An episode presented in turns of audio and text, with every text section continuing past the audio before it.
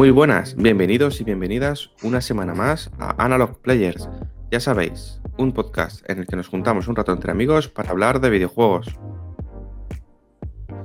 Otra semana más, volvemos a hablar un poco de, esto que tanto nos gusta, son los videojuegos, con un programa un tanto particular. Eh, recogemos un poco el testigo de, de It Takes Two y esos juegos para jugar con, con más personas, y, os vamos a recomendar pues una serie de, juegos, cada uno de los que estamos aquí hoy. Que bueno, paso a, presentar a, los amigos que nos acompañan esta mañana. Buenos días, Rafa. Hola, buenos días. ¿Qué tal por ahí? Nada, pues encantado de estar otro fin de más aquí con todos vosotros. Y a ver qué juegos salen hoy a palestra, porque Hemos hablado de It Takes Two, pero yo creo que el tema de los juegos cooperativos, cada uno lo va a llevar por, por un lado, ¿no? Por lo que parece. Sí, hoy picadito. Sí, eso parece, eso parece. Tenemos también por aquí a Borja. ¿Qué tal? Muy buenas, Fran. Muy buenas a todos. Pues nada, eh, contento de estar una semana más aquí, de hablar de videojuegos. Que últimamente estoy jugando menos de lo normal, por el tiempo, pero siempre aprovecho para intentar jugar una media horita, una horita todos los días. Y también muy contento por, por ver qué recomendaciones eh, tenemos con el debatito del final del programa y también con alguna noticia interesante que, que vamos a comentar y nada. Espero que lo paséis muy bien. Muy bien. Y por último, hoy tenemos a César. ¿Qué tal, César? ¿Cómo estás? Buenas, buenas. Pues muy bien. Y, voy a recoger el testigo de nuestro fallido compañero Chimo y voy a decir que estoy cansado para que, para que alguien esté cansado, porque si no lo dice nadie, queda, el programa queda un poco cojo, ¿no? y, nada, eh, sí, vamos a tener hoy un programa muy variadito. Vamos a, nombrar bastantes juegos hoy. Yo creo que va a ser el programa donde más nombremos, más incluso que en el juegos de la generación. O por o por el, por el estilo estará. Quién sabe, quién sabe. Sí, así que guay.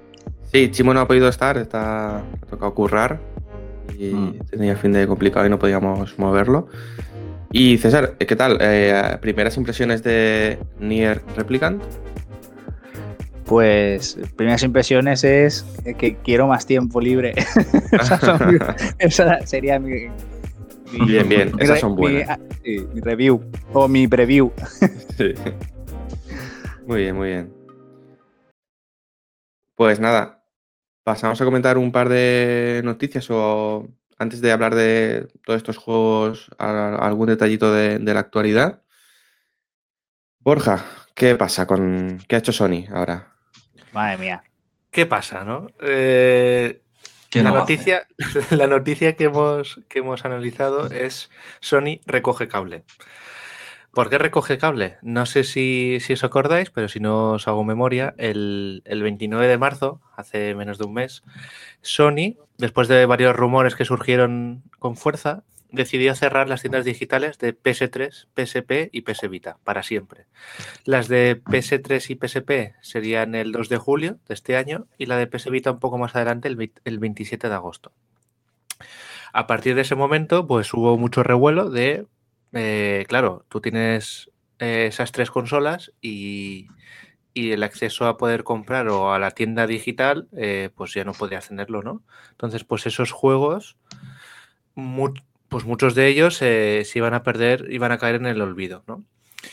Después de esa presión que ha ejercido la comunidad, no sabemos si, debido a que fue también un globo sonda que tenía Sony y que podía jugar con él, al final lo que, lo que ha sucedido esta semana, más concretamente el 20 de abril, es que van a seguir abiertas las stores de PS3 y PS Vita, aunque sí que es verdad que la de PSP se cerrará en, la misma fecha. Ellos comunican que tras una reflexión más profunda, queda claro que habíamos tomado una mala decisión y que en parte se debió a una serie de factores entre los que se encontraban los problemas de soporte comercial para los dispositivos más antiguos. Que esto me suena un poco pues, a milonguita, ¿no? Como, como siempre. Y, y también, cosa que comenté hace unas semanas, en principio también se podía deber a un, fallo de seguridad en, las stores de, las, de las consolas ¿no? antiguas. Y claro, eso provocaba que, en estos momentos no pudieran atender con, vamos, que con la poca gente que lo consumía, ¿no? El, era bastante complicado poder mantener un, desarrollo, ¿no? Y una, unas mejoras de, de la seguridad, ¿no? A ver, es una buena noticia dentro de la que fue mala, porque yo creo que hay gente, sobre todo la PS Vita, iban a salir, aunque pocos, bastante juegos, ¿no? Eh, me acuerdo de un estudio español, no me acuerdo el nombre, pero sí que lo comentó de que iban a sacar un juego y que, y que iba a salir, iban a cerrar antes la store que el juego, ¿no? Entonces, todos esos años de desarrollo se, iban, se habían ido al traste.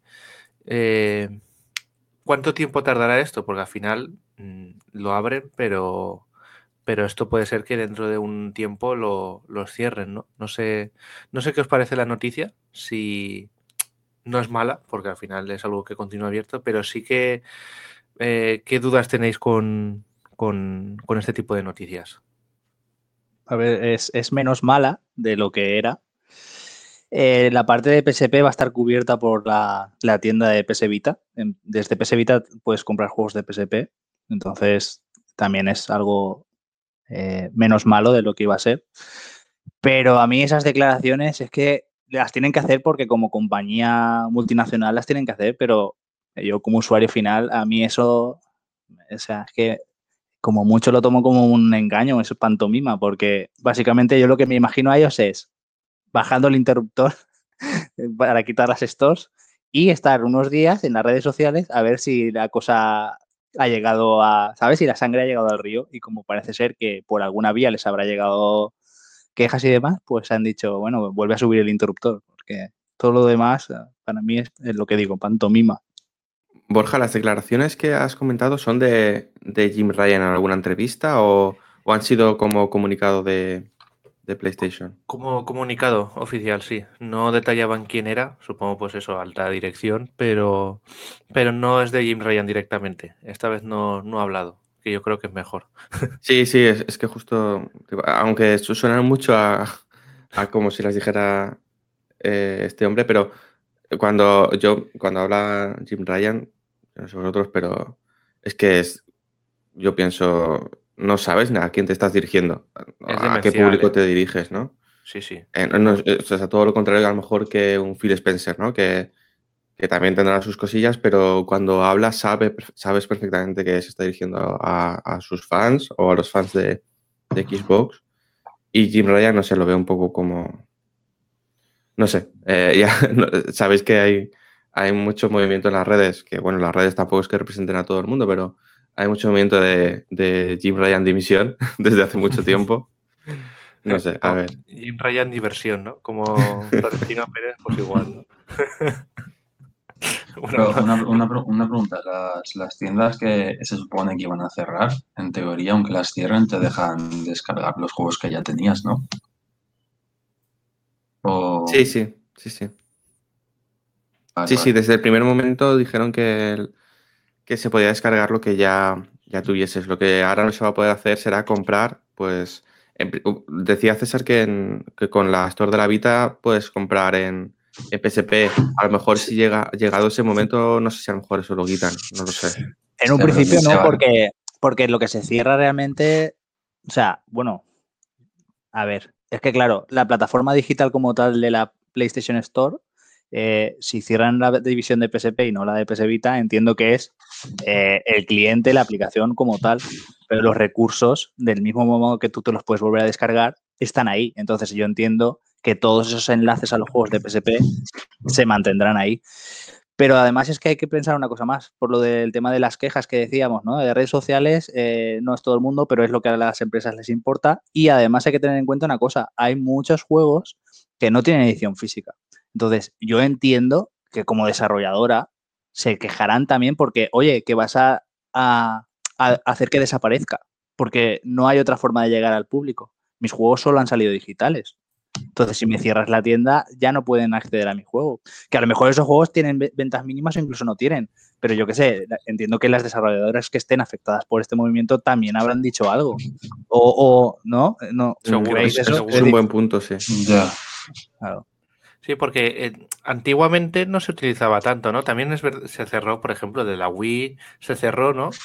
Eh, mm. que eso ya es otro tema, pero, pero sí que es verdad que desde el desconocimiento, pero creo que era así, en la Wii no había tanta, tanto predominio como si lo hay en la PS3 y PS Vita sobre todo. Es decir, hay muchos más juegos digitales que los que hubo en su momento en la consola de Nintendo.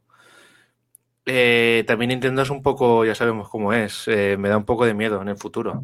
Estos no, estos no hacen ni recogen cable, ni tiran marcha atrás, ni nada. Estos van para adelante con todo, muchas veces. Mm. Mm, sí que ahora, con tanto predominio de lo digital y cada vez más, eh, es, es, vital que esas cosas se mantengan. Porque, porque antes no, antes eran 99% de físicos, pero es que ahora cada vez todo es más digital. Y si lo cierras, ¿qué vía tienes?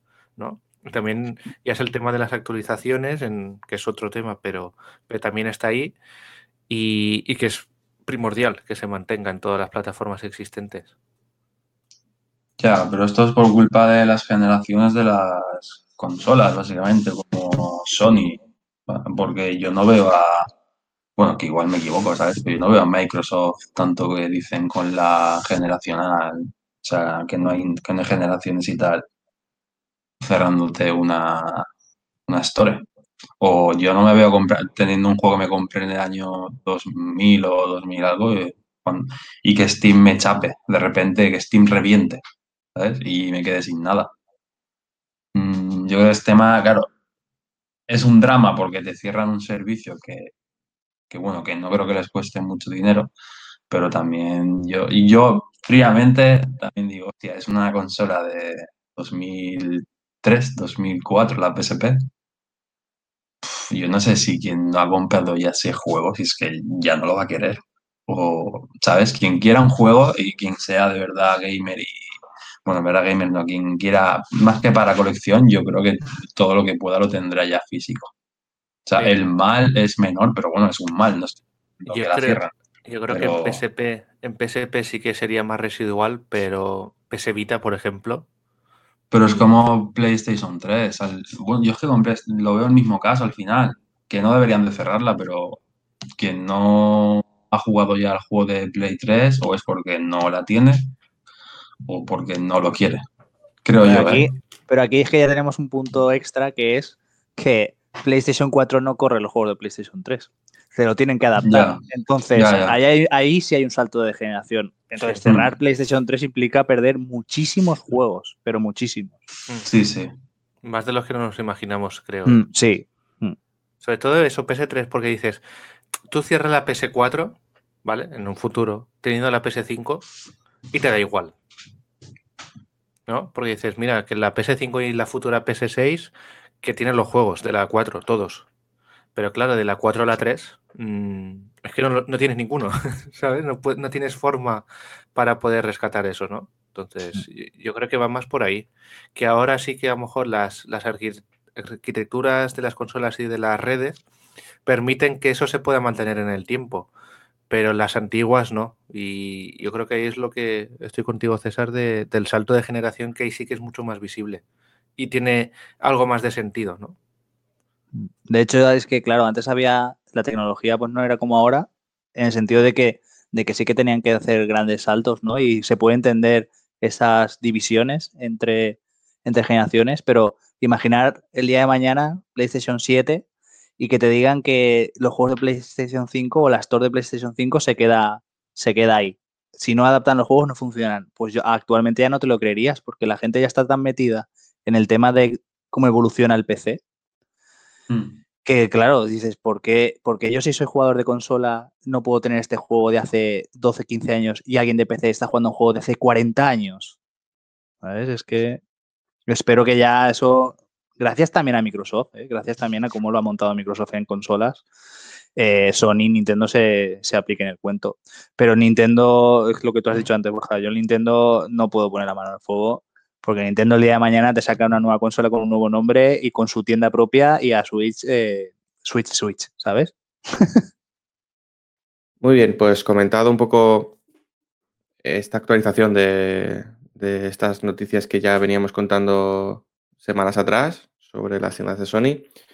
Vamos a ver que César tiene un problema que no sabe qué comprarse el mes de mayo. A ver, César, ¿qué pasa? Hombre, de la misma forma que, que tenemos este lado de la moneda más gris, ¿no? Pues ahora viene, bueno, el de, el de los lanzamientos. sí, pues básicamente es que en mi calendario de lanzamientos vi que había un número importante y dije, ostra, pues esto igual es interesante. pero ya sabéis que yo tengo mis gustos y, y si ahí ya tengo una buena colección, digo, pues a lo mejor es interesante sacarlo y ver cuántos juegos podemos contar, porque el mes de mayo pinta ¿Os acordáis cuando hicimos el, programa aquel que suponíamos nuestro 2021, que a nivel videojueguil, ¿no? que, esperábamos y tal, y no esperábamos mucho, pues yo ahora estoy bastante ilusionado por este fin de abril, gracias al Nier y a, la versión nativa de Genshin Impact. Y, y, el mes de mayo, que bueno, si queréis, hacemos, o sea, voy haciendo un repasillo de los lanzamientos y comentáis a ver qué os parecen.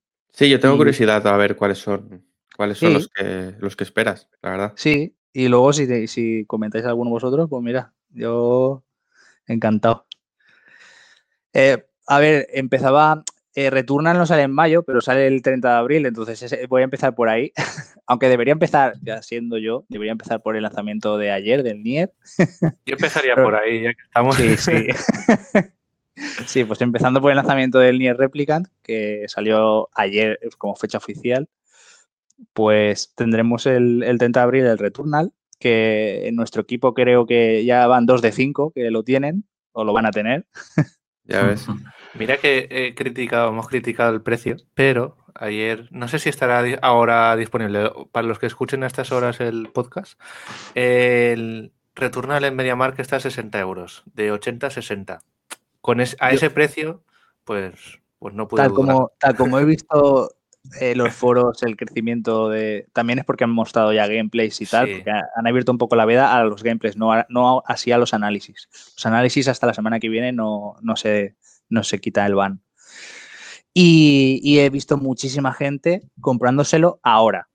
Hmm. Entonces yo creo que porque se habrá extendido, aparte de lo que se ha visto nuevo en el gameplay, se habrá extendido que hay muchos sitios donde lo venden por 60, 65. Entonces, claro, la gente ya se piensa que está consiguiendo una ganga. ¿Sabéis? Es lo típico de, ostras, es que este juego vale 80 euros, pero mira, aquí lo puedo conseguir por 60, lo compro. Bueno, pues vale. Sí. es, el truco, es el truco de los tamaños de las palomitas en los cines, ¿no? Sí, sí, sí, sí. Totalmente. y, que la oferta de juegos no es muy elevada, de momento, pues Sí. Claro, para PlayStation 5 es de los primeros juegos. Bueno, si, quitas el Demon's Souls Remake. Mm. Y el Spider-Man. Eh, y el Spider-Man, aunque sí que está en el 4, en la PS4, eh, es de los pocos ya que solamente están en, la 5 y que es lo que has dicho, César. Yo he visto muy, muy, muy poco de gameplay, ¿no? Pero con lo poco que he visto, unos segundos, mm. y digo, este, si cuando baje de precio me lo compro, ¿no? Esa era mi idea. Pero, pero digo, ¿qué, coño, ¿no? A 60 euros me lo pillo y ya está, ¿no? Sí, a mí me calentaste y me lo pillé. Claro, me dieron la alegría ayer de, también de las guardias y digo, vale, va. ¿Y a dónde va a ir mi dinero? Sí, además yo no, yo no he visto, no he visto nada porque en juegos que me pueden interesar suelo ver lo, mínimo posible. Hmm. Y, lo que sí que he visto, pues lo típico, ¿no? De que gente hace clips rápidos o incluso GIFs que tú estás navegando normal y, y pues ya directamente lo ves. Y, ya, esta, ya esta gente, Housemark, ya hacía, ya hacía cosas a nivel de, partículas y de colores, hacía cosas importantes, ¿vale? Ya en sus juegos anteriores. Y he visto algunas cositas de algunos bichos que digo, ostras, están muy currados. pero yo no tengo ninguna prisa. Yo ahí sí que me voy a aguantar porque es un juego que, pues eso, que ahora peca de que es de los primeros. Sí, sí. Y nada, luego tendremos la semana que viene, bueno, la semana siguiente, el 7 de mayo tenemos el Resident Evil Village. Que bueno, ya hemos hablado, creo que largo y tendido de él. El pobre lo tenemos machacado y eso que no ha salido todavía. Así que no voy a, no voy a comentar nada más de ahí. Siempre, siempre estáis a tiempo de jugar la demo de 6 horas que puede jugar sí, mañana. Sí, sí, mañana sale la demo del castillo. Cuando salga el podcast, seguramente. Mañana domingo. Mañana Sí, mañana, domingo. Esté ahí la gente pendiente de jugar. Mm, yo no lo voy a tocar. No, yo tampoco. No sé si me pillaré el juego, pero, pero que tengo claro es que no quiero ver ya nada más del juego.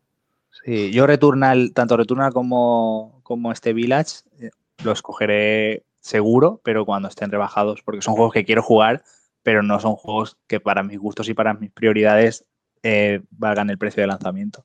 Hmm. Pero bueno, los estoy nombrando precisamente porque, porque todos los que voy a nombrar me interesan. La semana siguiente a esa, el 14 de mayo, tendremos la trilogía del Mass Effect.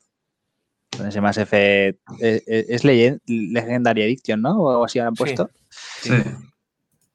Y, el mismo día, esto ya es muy gusto para, solo para mí, entiendo, que es el, King of Fighters, que sale la edición definitiva del 14, ¿vale? Es eh, lo que ya comentamos, un juego de peleas que luego van sacando personajes por DLC y ya por fin, como se ha anunciado el, siguiente, pues van a sacar la edición definitiva de, del anterior.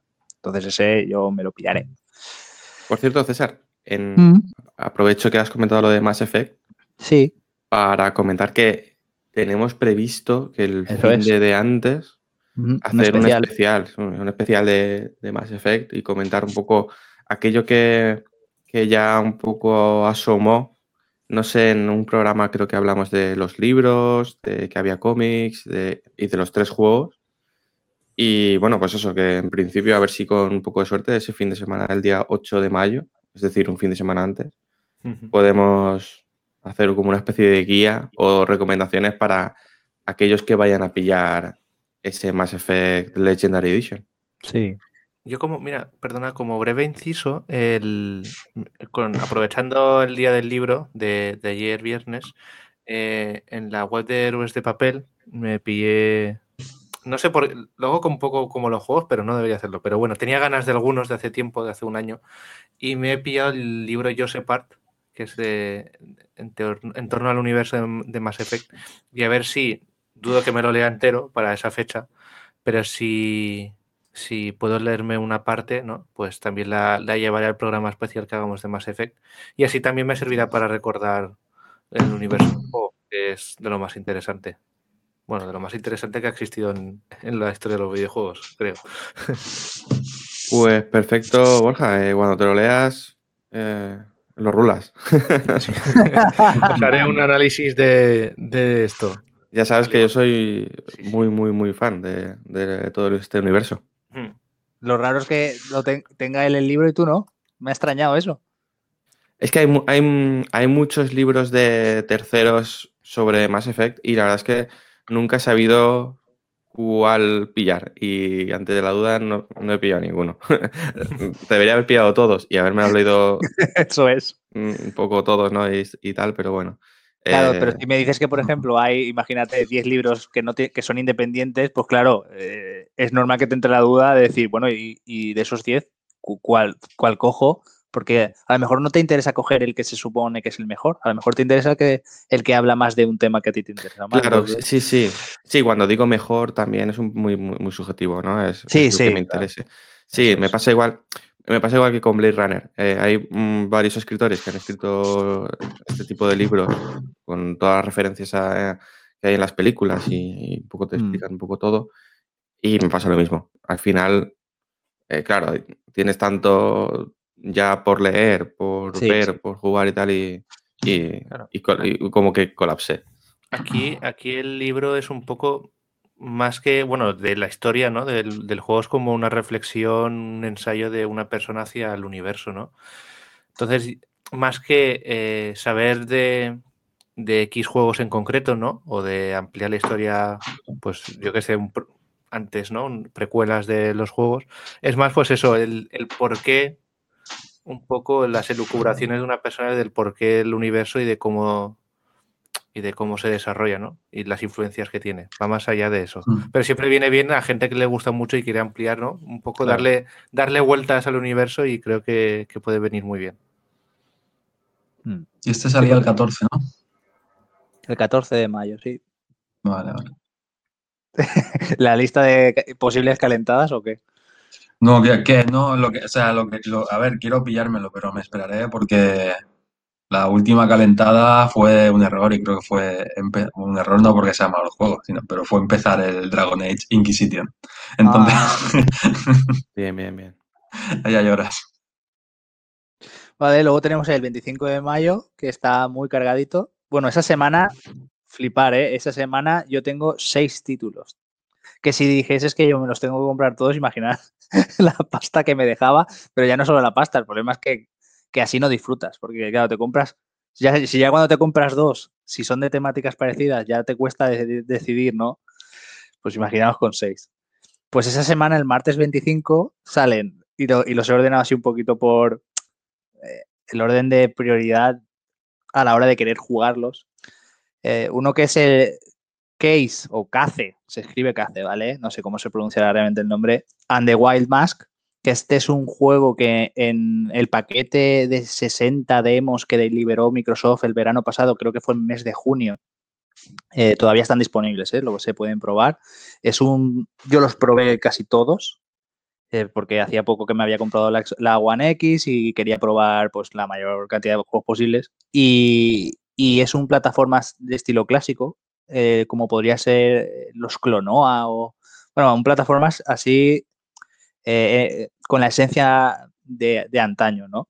Eh, pero bien hecho, ¿no? Vamos a nombrar Balan Wonderworld porque tiene que salir, así que ya está nombrado. Pero a mí me gustó mucho eh, visualmente y, el desarrollo de los niveles, así que recomiendo desde aquí probarlo a quien le gusten las plataformas.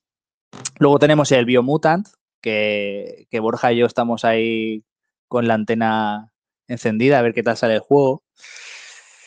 Eh, ya veremos. Salió un nuevo gameplay hace poco, no lo he querido ver, ya digo que solo no ver las, cosas de juegos que me interesan. Y ya veremos en qué queda. Ya hicimos una reflexión de, este juego en un programa anterior. y, luego la joya de la corona para mí es eh, Shin Megami Tensei, el remaster del, tercero, que nos llega remasterizado y eh, traducido. Así que para mí ese, vamos, va a ser terminar Nier, y, no salir del universo de persona y meterme con este. Así que por eso estoy más, más feliz de lo que yo pensaba en un primer momento. Y eso, todo eso es el martes 27, o sea, perdón, 25, pero es que el 28 viernes eh, salen otros tres juegos que me interesan, o por lo menos me parecen interesantes. Eh, uno es otro plataformas, que es el Wonder Boy Asha, que es eh, pues de los de la gente que hace los eh, los Wonder Boy y demás, que sabéis que son plataformas muy muy buenos. Pues eh, esta es una nueva entrega con un personaje femenino de protagonista y, bueno, no vamos a decir nada más porque yo creo que prácticamente todo el mundo conoce la saga, si no la de Wonder Boy, la de Monster Boy, o sea, son, son juegos muy buenos. Eh, luego e-, este, ¿Este que sería? ¿Una secuela del último? Secuela. Mm, sí, sí, De hecho, el nombre completo es Wonder Boy Asha in Monster World. que, no me acuerdo, el, este personaje apareció, bueno, es de, hace muchos años, ¿no? De un juego antiguo, pero que nunca había eh, llegado a Europa, a España, creo. Entonces es como, no sé si es, creo que es un remake o una reimaginación de ese juego que nunca llegó. Entonces, aquí se le puede considerar que es un juego nuevo. Una pregunta. Eh, si alguien quisiera, por ejemplo, yo que los conozco pero no he jugado eh, a ninguno, si quisiera iniciarme en el mundo este de Monster Boy, Wonder Boy, ¿por cuál me recomendáis empezar? Yo te recomendaría empezar por el mejor de todos, que el mejor de todos es el Monster Boy último que salió en Switch en. Bueno, están creo que en todas las consolas. El problema es que no salió físico. Exacto, sí. Sí. Además en Switch está rebajado cada 2x3. Sí, en Switch eh, ahora mismo, bueno, igual ya se ha acabado, pero yo recuerdo que la última vez lo bajaron, si no a 15, a 17 euros. Y es un juegarral. O sea, es un plataformas con toques de Metroidvania, con mejora de personaje. O sea, tiene todo así muy concentradito. No penséis que es un juego complicado. Eh, y mucho menos un Hollow Knight, eh, porque a la gente dice Metroidvania y se va a un Celeste, a un Hollow Knight, no, no, no, no son juegos difíciles, son juegos para disfrutar. Y el arte, cómo está dibujado todo, los niveles, están muy bien hechos los niveles, o sea, mm. juegazo. El Monster Boy para mí es el mejor. Sí, yo, yo no lo he jugado y le tenía ganas. Y yo el que he jugado, que también me gustó, pero es más sencillote que este que dice César, es el Wonder Boy Dragon's Trap, creo que se llama. Sí. Eh, que se, en Swiss lo, cada 2x3 está a 7 euros. Sí, es, además ese sí salió en físico. Ese lo se puede comprar en físico.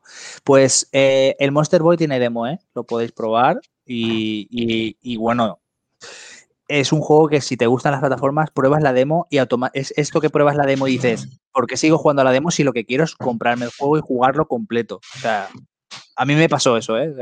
muy, muy bueno.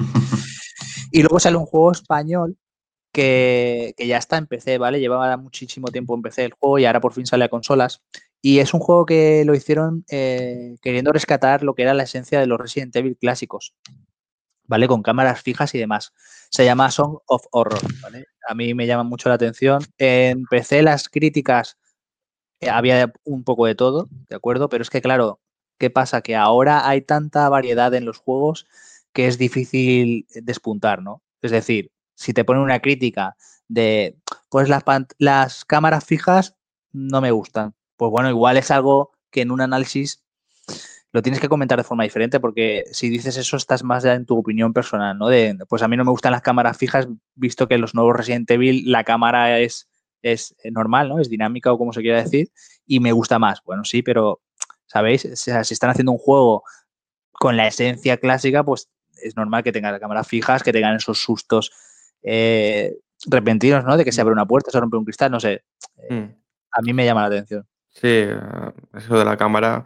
Me quiero recordar que también hay juegos míticos que tienen cámara fija o casi casi fija. Me suena el ICO y se puede hacer un buen juego con una cámara fija también, si está bien hecha. Sí, sí, de hecho, de hecho el, de Medium es así, ¿no? Un poco, Rafa. Tiene zonas de, cámara Sí, sí, el de Medium es es todo cámara fija. Va conforme te acercas al final, pues cambia el plano. Ya está, el típico, como el, sí, lo típico Resident Evil de antes y Alone in the Dark cuando salió el Yo he visto el Song of Horror este que habéis comentado y yo, yo me niego a pasarlo mal. he, visto, un par de vídeos y me da muy mal rollito.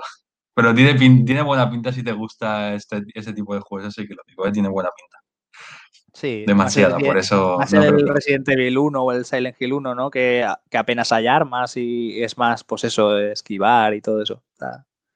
Sí, me recuerda a un Alone in the Dark, ahí, no sé. Sí, eso es, sí. Un rollote. Y, sí, y el último en la lista, y lo he puesto en la lista, bueno, es el último porque es el último que sale, pero vamos, además es que no, ni lo vais a conocer, que es el World's End Club, que es un juego que cuando vimos el evento, no recuerdo si fue el de Nintendo, no, sé, la frase de Fran fue, esto eh, ahora viene, no sé si fue como ahora viene la morralla o algo así, ¿vale? Entonces, yo sigo rompiendo una lanza a favor de esta gente. Esta gente hizo dos visual novel muy, muy famosas. En Japón hay, una en concreto que es Danganronpa que, que lo peta. O sea, es un juego que, como prácticamente todo lo que saca NIS, no nos llega nunca traducido. Y aún así hay muchos fans españoles de esa saga. Pues este es un juego de ellos que además nos va a llegar por primera vez en español. Así que yo soy de esas personas que aquí les tengo que dar mi voto de confianza y seguramente lo compre de salida, pese a que luego lo juegue y no me enganche, ¿sabéis? Pero yo tengo que apoyar eso y, no creo que, salga algo tan horrible como para que no me guste. en un principio la propuesta es, pues, eh, tiene como eh, lo que ellos son eh, expertos, ¿no? Tiene parte visual novel, con lo cual yo creo que esa parte no va a fallar, porque ya digo que son unos cracks. Y, luego lo que pasa es que es un híbrido también entre exploración y, y batallas. Entonces, yo creo que va a estar guay. No es un RPG, ¿eh? eso hay que tenerlo ahí claro, pero yo creo que esa mezcla y, lo japonés que es, eh, tiene muy buena pinta. La historia, por lo que he podido leer, he leído muy poquito por encima, es un grupo de, amigos ¿no? que se juntan para hacer un viaje.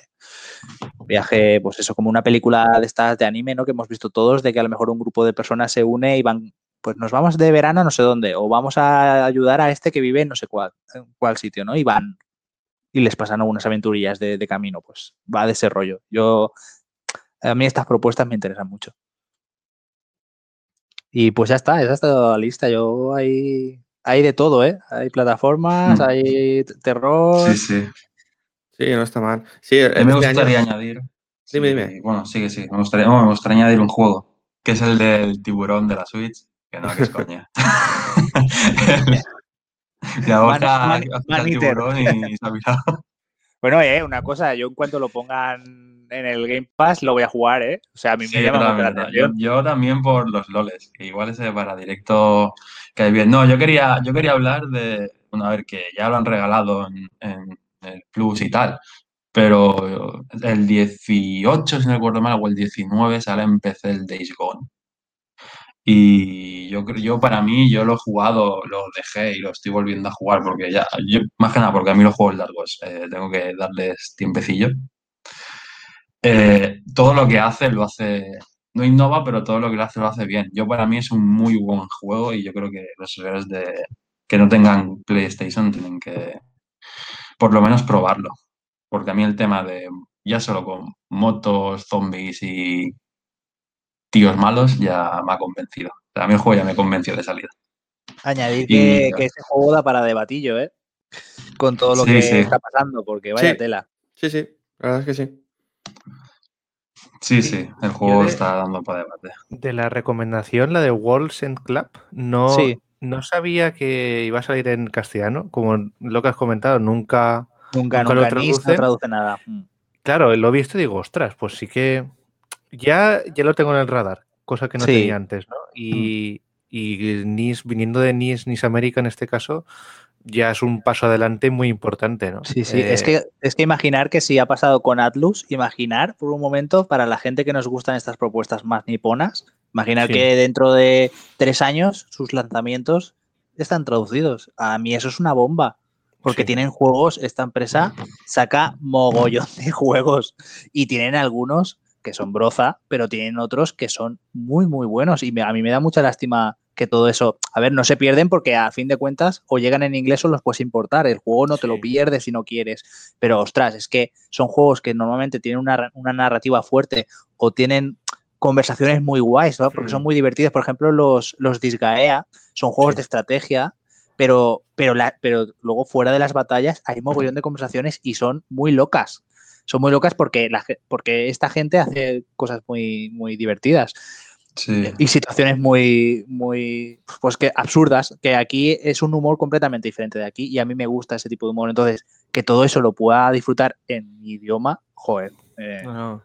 vamos, hay que, hay que premiarles y hay que decirlo, ¿no? Porque normalmente son cosas que no pasan y es de agradecer, la verdad. Sí. sí pero este tipo de juegos. El Disgaea, por ejemplo, el último no va a venir traducido, creo. No. Entonces. Eso es que ya viene de, antes. Pero es más, el Disgaea que tiene más, más recorrido, ¿no? Me extraña ya que no lo traduzcan, pero bueno. Sí, a mí mm, también. A lo, mejor ya están, por eso es un desarrollo más antiguo, ya es una versión que ya salió en Japón, ¿no? En Japón ya saldría hace tiempo. Mm. Pues, pues un poco va por ahí. Sí, pero bueno, pasó también con Yakuza. Yakuza, hasta que no salió Judgment, no han empezado a traducirlo todo. Mm. Quiero decir mm. que yo creo que. Y además, Judgment al final no. O sea, yo estaba deseando que el juego triunfase, ¿no? Para la gente que le gusta, pues eso, la, eh, la saga Yakuza o incluso el propio Judgment, pues se hacen secuelas. Y parece que no ha vendido muy bien, pero, pero bueno, ahora se relanza en PlayStation 5. Esperemos que eso les dé un un empujoncillo, pero sobre todo por lo que digo, para apoyar ese primer lanzamiento, porque muchas veces no lo queremos, pero muchas veces son globos sonda. Y, joder, imaginar que NIS lleva a lo mejor publicados, no sé, 100 juegos entre la generación de PlayStation 2, PlayStation 3 y PlayStation 4 y ahora que saquen un juego en castellano y además un juego que tiene gran parte de visual novel, yo tengo que apoyar eso. Sí, sí, muy de acuerdo. De los juegos que, has comentado, eh, César, a mí, bueno, ya hemos comentado el Returnal, ¿no? Que sale el 30 de, abril. También me interesa el Nier, lo que pasa que he preferido pues coger otros antes, ¿no? Que el Nier. Y luego también destacaría el. Claro, este. Bueno, el Mass Effect, sí o sí. En algún momento me lo pillaré. Sobre todo por la actualización del 1, ¿no? Yo creo que es el que más. A mí el que personalmente más me gustó, pero que si lo juegas ahora a lo mejor te da un trombo cerebral, ¿no? 15 años después o 14 años después de ese juego eh, es duro. No solo los años, es que yo creo que cuando jugamos al 1 prácticamente todos, creo que hemos lo jugado, ¿no? Sí. Yo, no. Eh, ah, ya, era, ya, era, durito. Sí. Yo recuerdo. Yo lo, probé el otro día. Vale, eso, y, y pues lo desinstalé pues al momento. ¿eh? sí, sí. Es normal, es normal. En su día, mira, yo recuerdo perfectamente ese desplazamiento robótico del personaje, pero sobre todo recuerdo el cada vez que ibas a la, a la consola de mando que tenías que esperar ese tiempo de carga súper rápido y súper lento. Y eh, ojo que yo tenía un buen PC cuando lo jugué.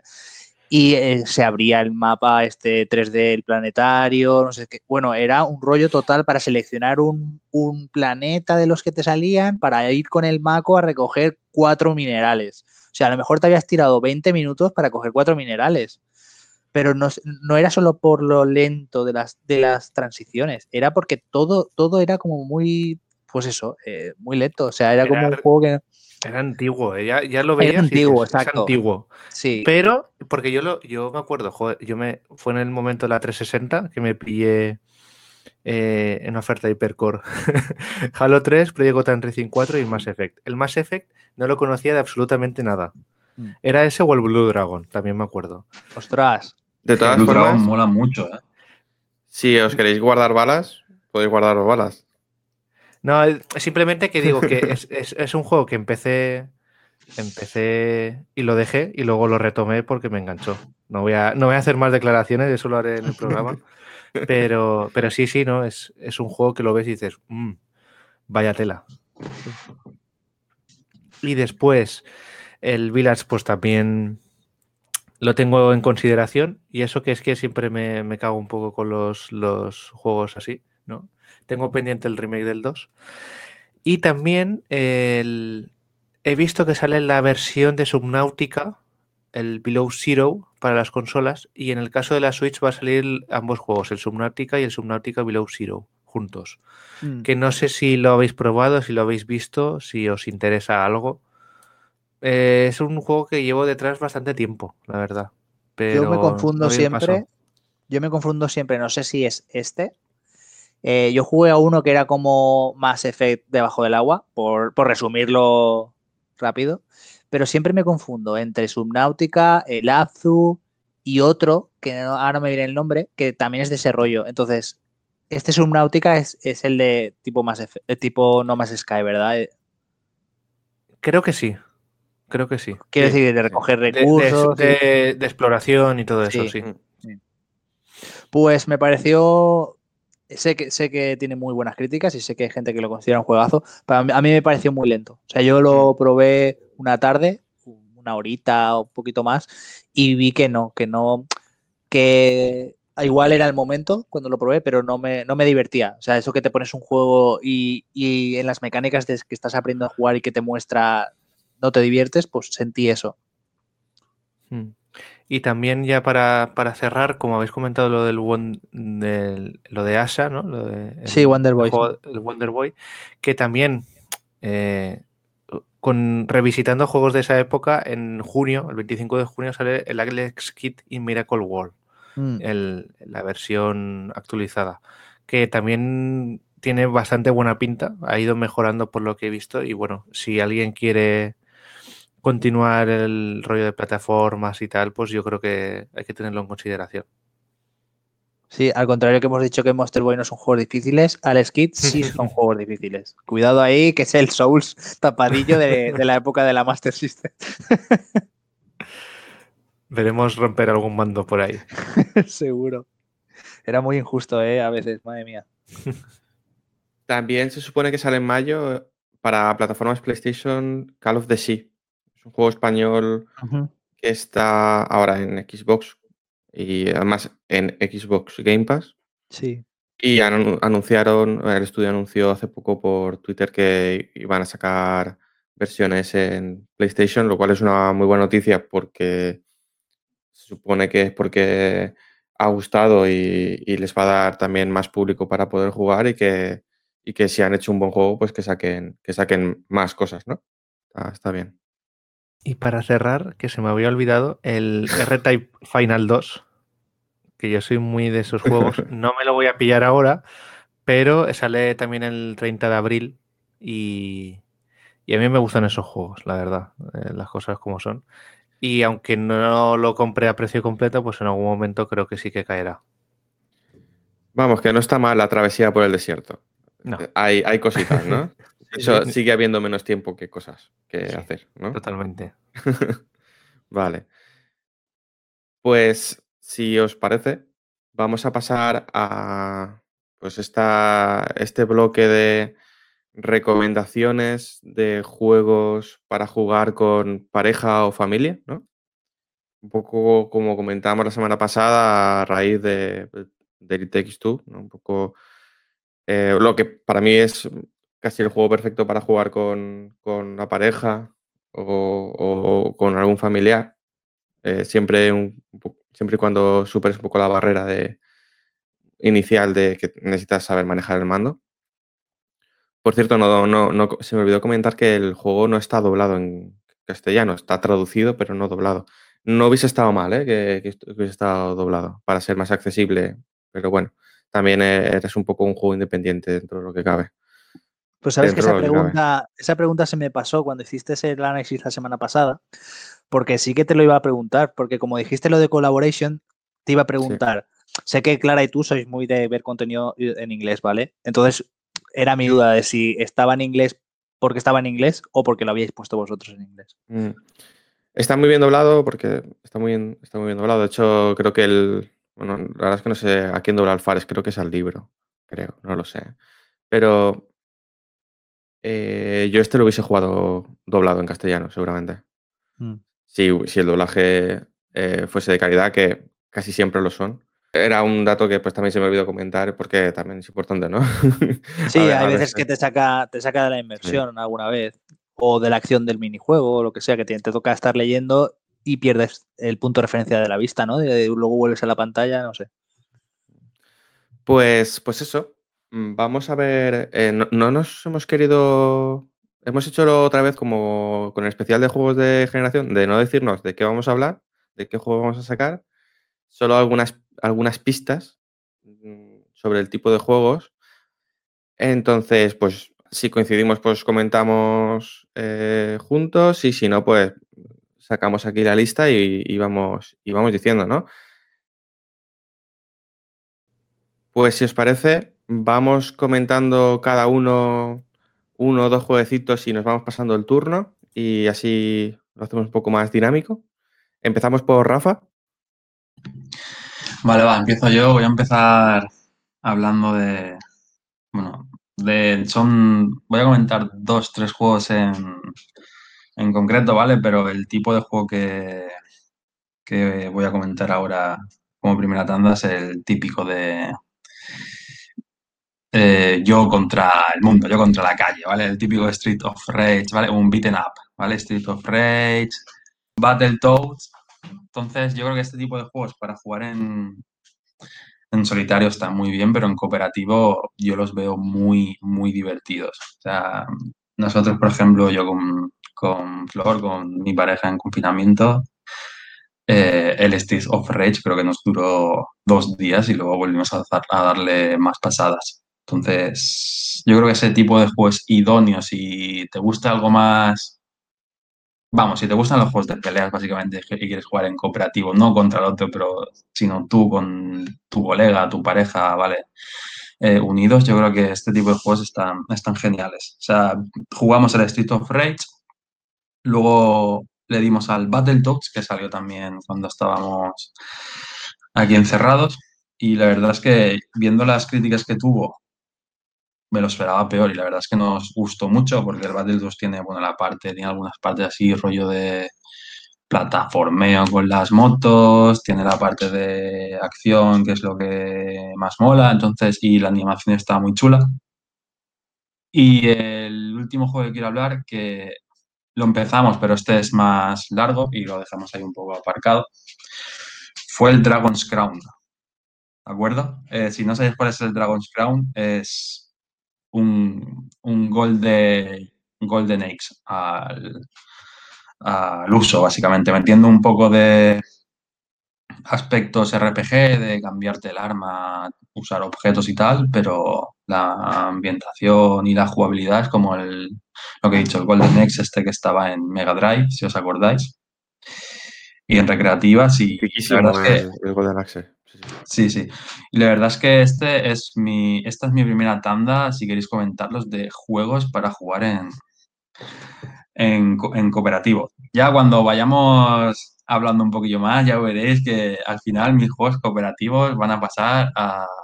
Yo lo dejaría de llamar juegos cooperativos y dejar juegos para jugar en, con amigos, con tu pareja o en familia, porque al final yo de cooperativo iré pasando poquito a poco a otros, a otros terrenos que no son tan cooperativos.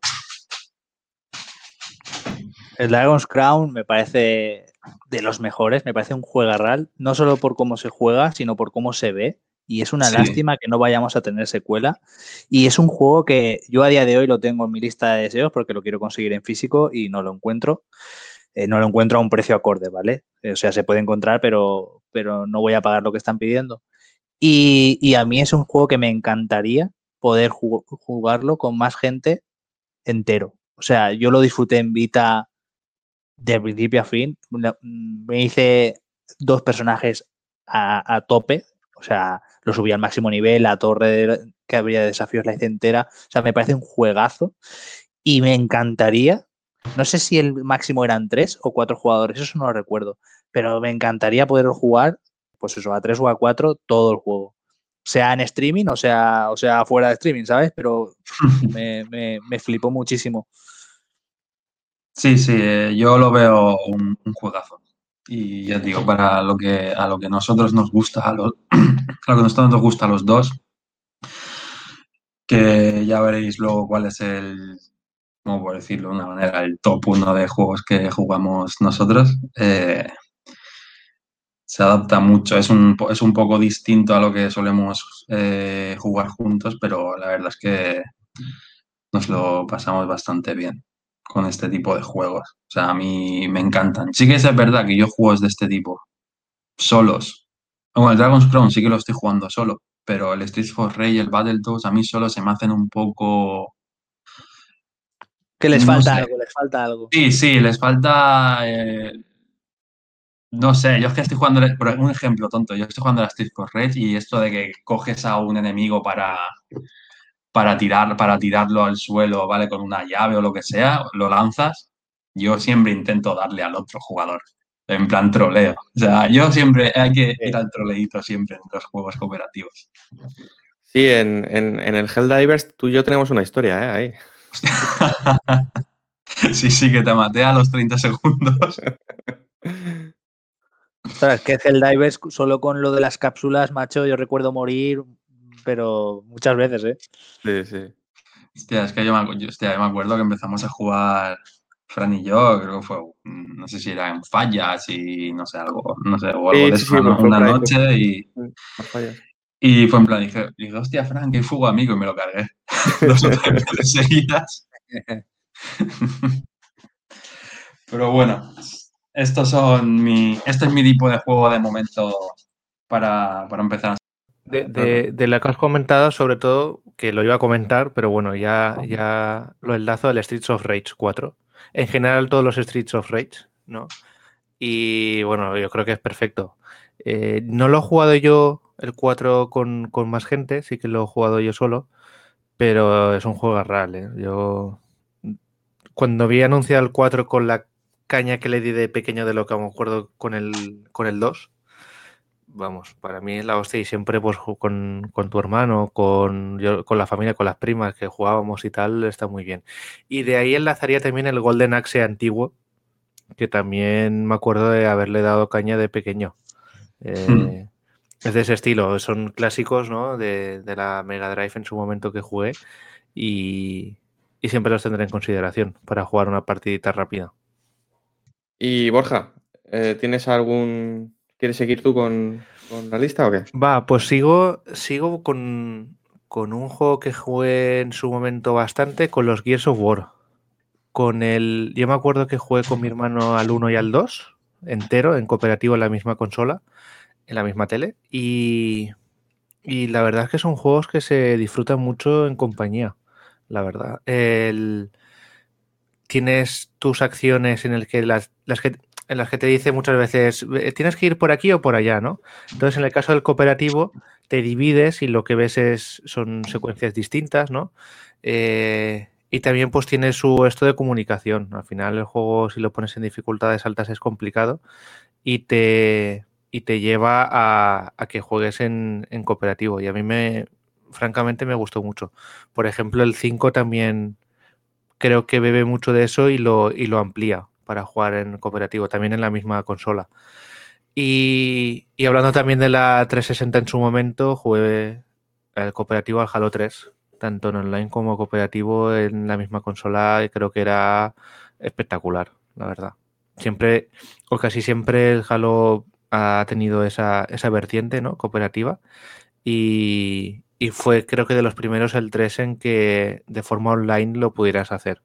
Así que por ahora estas serían mis dos recomendaciones, recomendaciones primeras, al igual que el Street of Rage 4 o los clásicos.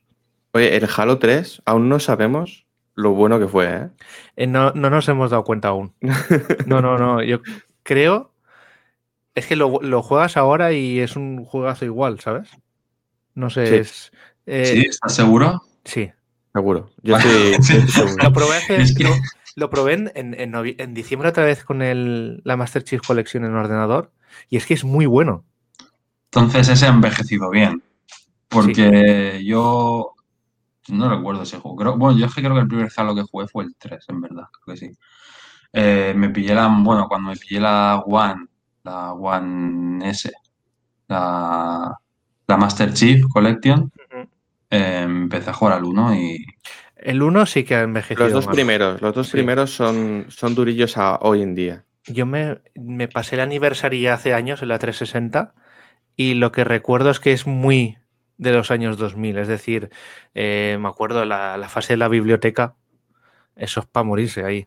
Es decir, el pasillo y el mismo pasillo y vuelve.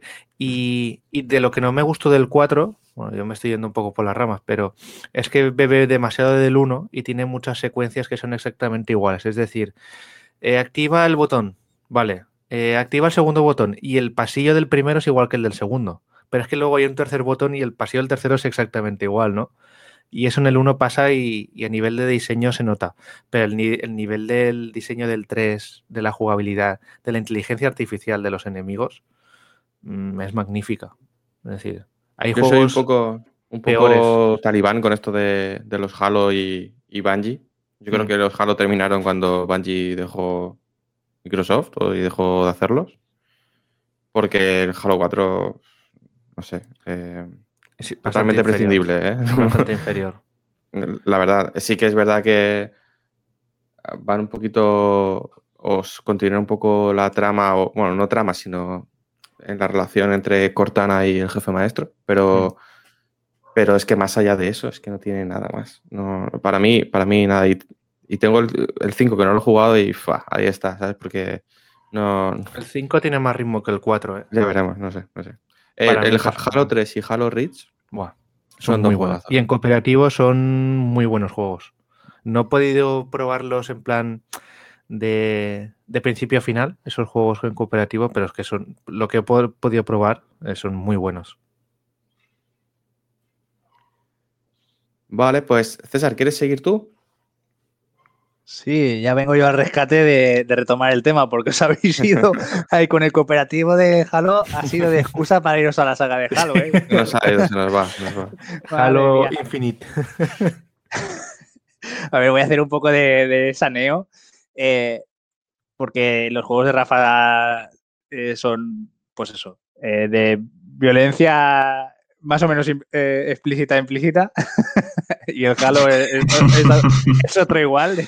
y va a seguir así, eh, creo. sí, sí. Pues eh, yo voy a saltar la parte, la parte, no sé cómo decirlo, ñoña, ¿no? O, no sé, o, menos violenta y luego ya si queréis volvéis a, a, las guerras. Vale, César, vamos a, tú y yo vamos a quedar pastelosos sí, voy a pastelosos total. No, más que pastelosos, lo que pasa es que yo sí que en mi idea era, era un poco juegos de, no solo de cooperativo, sino con la familia, ¿no? Entonces yo me centré, por experiencia personal, yo he tenido que, jugar mucho, pues, a lo mejor con mis padres o, con mis últimas parejas también he jugado, ¿no? Porque, como ya he dicho en alguna ocasión, para mí los videojuegos es, es mi ocio principal. O sea, yo sobre todo juego. Eh, luego hago otras cosas, ¿vale? Entonces, eh, sí que he tenido mucha experiencia en querer jugar con, pues eso, algún familiar eh, y encontrarme con que esa persona no ha cogido un mando en su vida o si lo ha cogido no, no tenía analógicos, ¿de acuerdo? Entonces, algo tan sencillo como manejar los sticks, que nosotros lo tenemos como muy orgánico, hay mucha gente que, que no, que no no, no procesa el mover un personaje y mover la cámara a la vez. Entonces, voy a hacer una, una, una relación de juegos que yo he encontrado que no solo los puede jugar alguien de forma fácil, sino que además son juegos que se han divertido y se han interesado por el juego. Porque tú siempre tenemos a, alguien que queremos que juegue algo y ya su, primera, su primera respuesta es no. Pero no es no porque no le, pueda interesar lo que está viendo o no porque no quiera jugar, es porque teme que va, como no va a saber jugar, eh, va a ser algo que, que no le va a divertir o le resulta difícil y entonces lo, rechaza de primeras, ¿vale? Entonces, juegos que yo recomiendo, eh, lo divido también por plataformas un poco, porque, claro, porque todos sabemos que en Switch hay mucho, hay mucho cooperativo y demás, pero bueno, eh, las hay en todas y yo como poseedor de casi todas las consolas, pues me he visto en esa situación en casi todas, ¿de acuerdo? Entonces, Juegos que yo recomiendo es en Nintendo Switch, voy a decir dos. Uno es el Sniper Clips, es un juego que sois como dos etiquetas de papel, ¿vale? Que os podéis cambiar la forma mutuamente, a forma de tú puedes recortar o crear papel. Entonces tú puedes hacer eh, entre los dos personajes. Tiene un modo a cuatro, pero eh, la aventura principal es de dos personajes. Entonces entre vosotros os podéis recortar para daros cualquier forma que, se os ocurra. Y con esa forma, pues vas resolviendo puzzles que normalmente son fases cerradas, ¿no? No hay desplazamiento lateral, entonces el control es muy sencillito. Y, básicamente, pues eh, yo que sé, puede haber un puzzle desde el más sencillo de recorta al otro en forma de llave para abrir una puerta o hazle una forma así como de mano para, coger una pelota de baloncesto y, hacer canasta, ¿no? En un, o sea, son cositas así, son cosas rápidas, pero hay algunos niveles que, que, están guay. O sea, hay que, no es algo tan sencillo como lo que he dicho. Y el, bueno, antes de pasar al otro, la, particularidad también de este juego es que tú puedes, a la vez que recortas, como he dicho, también puedes crear. Entonces, si tú recortas y te pasas recortando, pues puedes volver hacia atrás y demás, ¿vale? Para recuperar la forma original. Luego puedes utilizar objetos para llegar a, otros sitios. Puedes apoyarte en el otro jugador. Entonces, si lo recortas como si fuese una T, por ejemplo, pues te puedes eh, montar encima. Luego él rota sobre sí mismo. Los personajes, aparte de desplazarse, puedes rotar, ¿no? Como si fuesen las agujas de un reloj. Entonces, eh, da, da momentos y situaciones divertidas. Y el otro, como no, es el Mario Party. El Mario Party es un juego que yo he hecho, eh, he conseguido que se, que se involucren y que se diviertan personas hasta de otro idioma, ¿de acuerdo? Yo tengo amigos asiáticos que de español saben muy, muy poco y, hemos jugado a cuatro con ellos y se han divertido y es un juego que para mí es el rey. Es el rey porque, porque es muy fácil entrar, muy, muy fácil el control es muy sencillo y la mayoría de juegos o se manejan con un botón o se manejan incluso con el, con el nunchaku, ¿no? O sea, con el, eh, con el Joy-Con individual, entonces lo manejas directamente con la mano. No tienes que utilizar casi el stick, no te tienes que, no son complicados, no hay, no hay minijuegos enrevesados de decir, de apuntar o de con precisión, no, no, son, son todos sencillos y, hay muchísimos. Y para mí es el rey de multijugador. Ya digo, puede jugar cualquiera, sea jugador o no, y entienda tu idioma o no. Eh, para mí es el rey. Y luego en cuanto a multiplataforma, eh, aparte de que tenemos ahí los clásicos, el 1 y el Monopoly, ¿vale? Sí, eh, llamarme carca, pero sí, están ahí. son juegos que, Claro, son juegos que, que, vienen de los juegos de mesa, cuando no había mm, entretenimiento digital. Entonces, hasta nuestros abuelos, si tú le nombras Monopoly, él sabe de qué estás hablando, ¿vale? Sí que, sí que habría que un poco introducirle al tema del mando y demás, pero, pero son juegos que, que pasado esa barrera de, lo manejo con un mando, eh, ya pueden jugar. Y, el otro es el, el, Moving Out, que ya lo comentó Rafa en un programa que lo recomendaba para jugar con, con gente cuando hablamos del Overcook. Y el Moving Out, al contrario que el Overcook, no, no, eh, no incita a la violencia.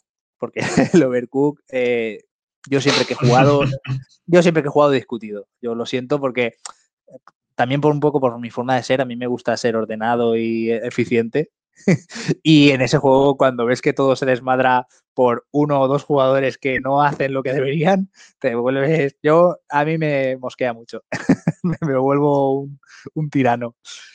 Y, antes de pasar a, la plataforma PlayStation, decir que, en Switch también, que no lo he nombrado, pero hablando del 1 y del Monopoly, me he acordado que también lo tengo, es el juego de, no sé cómo lo llamaron el de Switch, a ver, lo tengo en la estantería, pero no alcanzo a verlo. Pero bueno, es el de los 51 juegos, ¿no? Eh, en uno.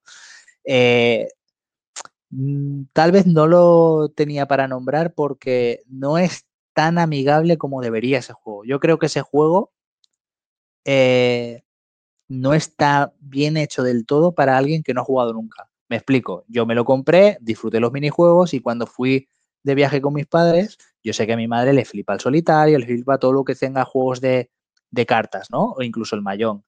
¿Qué pasa? Sí, ella vio que yo tenía esos juegos, se lo enseñé y dije, toma, juega. El problema es que yo le tuve que enseñar cómo se maneja la Switch, cómo se maneja cada minijuego, porque cada minijuego, más o menos el stick mueves la manita y con, y con A eh, seleccionas la carta, lo que sea, ¿vale? Pero tiene una, ligera barrera ahí, porque cada minijuego, no son todos los minijuegos se manejan igual, porque no todos los minijuegos tienen la misma naturaleza, ¿vale? Pero no sé, yo creo que le faltó ahí, a ese juego le falta algo para que alguien que, imaginaros, pues eh, vuelvo a poner el caso de mi madre, que no ha cogido la Switch nunca, sea capaz de, coger ese juego sin estar yo ahí y aprender a usarlo y poder jugar bien. Entonces, eh, le falta un poquillo de, independencia, ¿no? De, alguien que no tiene ni idea. Y bueno, en PlayStation, pues no sé si por la naturaleza de la plataforma como tal o por qué los juegos son, son menos, no sé cómo decirlo, eh, menos pastelosos, ya que ha dicho Fran, me gusta esa frase. Y aquí he jugado menos. He jugado a un par que, son de los, no sé si salieron de los Talent, que, es el Chin Party y el Frantix. Ambos dos juegos son bastante parecidos en, esencia. Son el típico party game, ¿no? De minijuegos. Cada personaje se elige un, muñequito y, y, te plantean minijuegos, ¿no? Y a ver quién saca más puntuación. Y luego, en menor medida, este lo he jugado con Fran, también quería nombrar el Ha sido tú. Ha sido tú es un buen planteamiento porque puede jugar cualquiera con un teléfono móvil y no te hace falta entonces aprender a manejar un gamepad, ni un, ni un stick, ni nada. Puede jugar cualquiera. Es fácil de entender y son minijuegos que son muy sencillos. Pues minijuegos clásicos como por ejemplo dibuja esto que estás viendo en pantalla, ¿no? O dibuja algo de lo que estás viendo en pantalla cada uno lo dibuja en su teléfono y luego tienes que adivinar eh, pues este habrá dibujado esto, este habrá dibujado lo otro, y luego aparte te, enseña el dibujo que cada uno ha hecho, y claro, hay momentos divertidos porque haces un churro, ¿vale? Entonces, ¿por qué no lo, lo nombro pero no lo recomiendo? Porque es un juego que, aparte de que tiene tiempos de carga muy desesperantes, tiene como una sincronización online que no sé por qué está ahí, que lo que provoca es que muchas veces entre minijuego y minijuego te quedes eh, como colgado, ¿no? Se queda en la pantalla pensando y no sabes si se ha, quedado, se ha colgado el juego o no. A nosotros, no sé si jugamos una hora o así, Fran, con Clara, y, en esa hora creo que se pasó como tres o cuatro veces. O sea, es como... Te corta, te corta el rollo porque estás ahí, pues eso es un party game y estás que quieres, pues venga, hay otro juego, y otro juego, y otro juego. Y cortaba un poco el ritmo. No sé por qué hacía eso. Y para cerrar, eh, tengo unos jueguecillos en plan contemplativo, que le llamo yo. contemplativo es el juego que tú estás jugando, no, no se puede jugar varios jugadores, pero tú estás jugando y alguien a tu lado lo va a disfrutar tanto o más, o sí, porque yo, por ejemplo, eh, voy a nombrar uno, el, el Until Down, es un juego que yo jugué y, quien me vio jugando lo disfrutaba. Lo disfrutaba porque, porque el, el Until tiene trozos de juego clásico de manejar, por lo que hemos dicho, ¿no? Cámaras fijas o no tan fijas, pero que vamos, que tienes que manejar a un personaje, buscar objetos por el, por el, el escenario, interactuar con ellos y hacer ciertas cosas. Pues claro, eso a lo mejor a una persona que no está seguido a jugar no, no, no, no puede, no avanza, no, no lo entiende, ¿no? No entiende eh, eh, cómo desarrollarse en el juego. Entonces, en la parte visual se entretiene muchísimo porque es como una, una película, de hecho es como varias películas de terror, porque quien lo haya jugado sabe de qué hablo. Eh, sí, como películas slashers. ¿no? Sí, empieza como una película slasher y luego de ahí deriva en otras cosas que están muy guay. Entonces, ese juego yo lo he vivido que, que el espectador lo disfrutó mucho. Y luego los otros dos que quiero nombrar son El Intenciones Ocultas y Erika, que son eh, películas interactivas directamente. No tienen esta parte que sí que tiene Until Dawn de tener que controlar un personaje en un escenario. Sencillamente es una película, como lo que pudo ver la gente en menor medida con, con eh, la serie de Netflix, se me ha ido el nombre ahora. El, el episodio interactivo este de Black Mirror, ¿no? Sí. Para que la gente se haga una idea, pero están mejor ejecutados, ¿vale? Y pues eso, intenciones ocultas, no vamos a hablar de las tramas, los recomiendo y ya está, porque si no nos vamos por, las ramas. Intenciones ocultas y, Erika. Eh, los dos los he jugado y los dos los recomiendo. Son juegos que normalmente están, si no están rebajados, no cuestan mucho.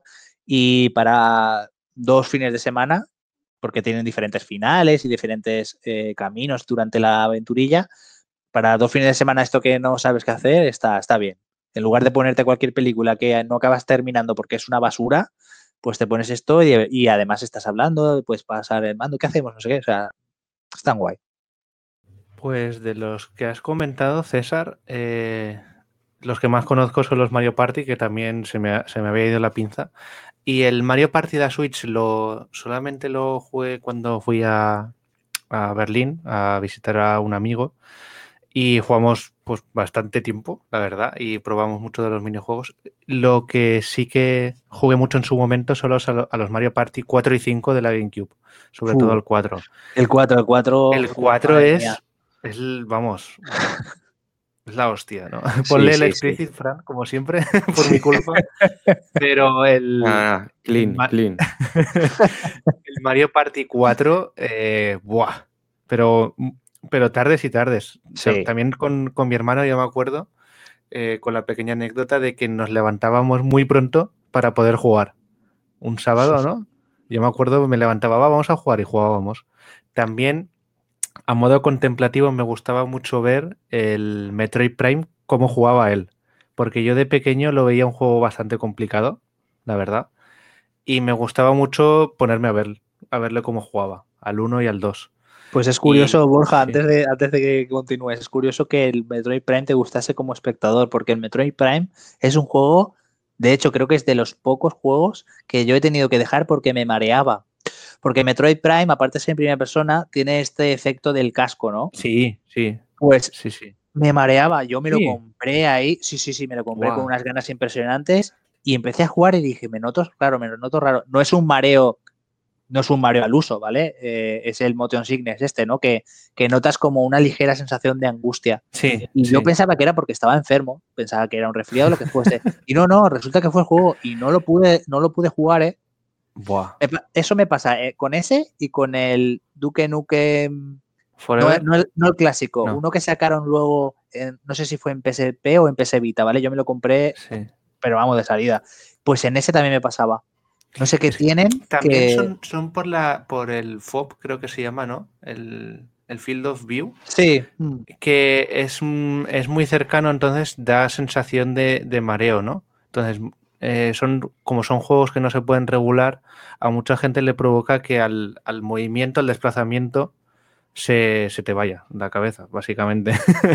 entonces, pero yo sí que, la verdad, como no he sufrido nunca de, de eso, es más, en el The Last of Us 2 se sufre un poco más, incluso, con ese tipo de movimientos. A mí, por lo menos, eh, ya lo comentaremos, el, aunque sea de tercera persona. En estos de primera persona yo me sentaba a verlos y, como también eran juegos complicados, porque al final tienes que, que con el minimapa ver dónde está esto, de, y el, tengo que el, tunelito oculto que tienes que claro, claro. una piedra para entrar por ahí, pues no. Entonces yo de pequeño me, acuerdo que también veía eso, ¿no? No son, no son cooperativos, pero tú como segunda persona hacías de cooperativo, ¿no? De ayudarle en, mm. ese, en esa investigación.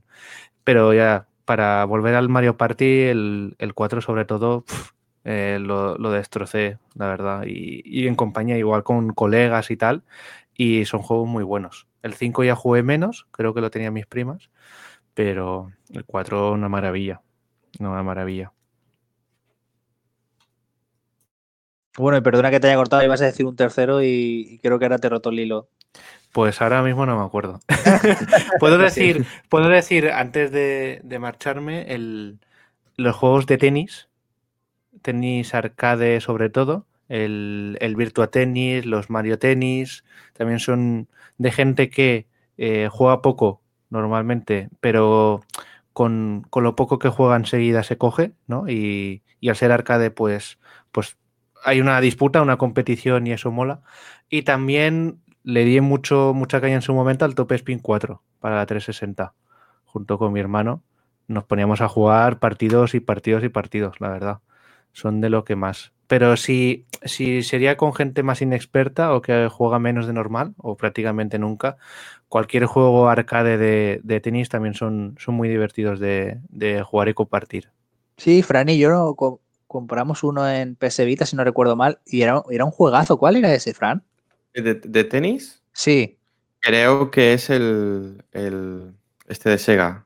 Sí, ¿verdad? ¿Cómo se llama? Lo has dicho, Borja. Virtua Tenis. Virtua Tenis. Virtua, Tenis 4, creo, puede ser en, Vita. No sé, no sé pero mira que, que, yo no soy de deportes, pero es que ese juego me vició muchísimo. a mí que sí me vició, me quedé a un trofeo del platino, tío. Y era, era el trofeo de jugar online y como les reventaba a todos, se piraban y no me daban experiencia. Y me quedé sin el trofeo. Sí, no, tampoco había mucho matchmaking. Pues sí, es el Virtua Tennis 4 de la Vita. Salió para la Vita. Impresionante. Juegazo. Pues, pues qué lástima que no haya más Virtua Tennis, porque, porque son juegos muy arcades muy buenos, la verdad. Y, y yo me acuerdo, me compré creo que el, el 3 que luego lo vendimos por un intercambio y tal, pero son, son muy buenos. Y me, estoy acordando cuando llegabas de refilón a una que te habían hecho muy abierta y encima se la devolvías con el efectillo este. O sea, era como muy satisfactorio. Sí, sí, sí, sí, sí. Siempre te, tirabas, ¿no? Te tirabas al suelo, le pegabas. Da, igual los golpes que pegaras, que siempre llegabas. Sí. Pero llegabas y se la devolvías y el otro se tenía que tirar y bueno, era un, un intercambio duro, ¿eh? era, como si fueras Rafa Nadal devolviendo las pelotas. Pero con, con Albandián, que pesaba 200 kilos, también parecías Nadal, ¿eh? Sí, sí. O sea, Nalbandián, Mardifis, eso, buenísimo. Virtua Tenis, creo que el 2008 o el 3, ahora no me acuerdo el nombre. Muy buenos, muy buenos. Pues César, nosotros, eh, me refiero a Rafa, Chimo y yo, probamos en intenciones ocultas un día en mi casa y fue, fue un poco lamentable. no nos gustó nada. Sí, claro, la propuesta que tiene es la que es. No sé, yo. Eh, Igual nos pilló en eh, un día tonto, pero. No, no, a ver, el juego no es, a lo mejor, ¿qué te diría yo? Es de 5. Pero es que yo valoro. O sea, el Erika, por ejemplo, sí que lo veo que es mejor juego, ¿vale? Como juego, como tal. Pero yo es que el Intenciones Ocultas lo valoro por lo que me cubre, ¿sabes? Es decir, es, en plan de lo que he dicho. Eh, te puedes tirar media hora buscando en, tu plataforma de streaming habitual eh, basura y pierdes media hora buscando para luego poner una basura. Entonces, eso me, cubrió un, recuerdo, era un viernes noche, creo que fue, y, coño, y dije, igual, mal.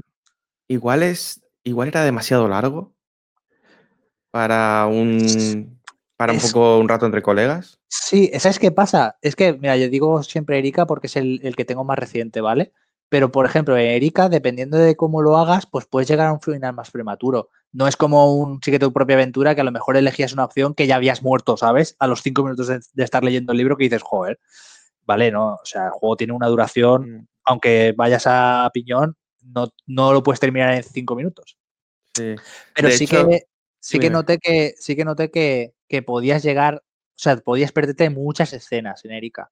Yo Intenciones Ocultas solo he jugado una vez. Entonces no sé, ¿sabes? No sé si tiene esa variabilidad. De hecho, ese tipo de juegos, Erika y tal, y pues Until Dawn y todos estos, eh, estuvimos comentando un poco de que si hacíamos algún streaming serían uno de los, unos de los juegos que, podríamos probar a ver qué tal.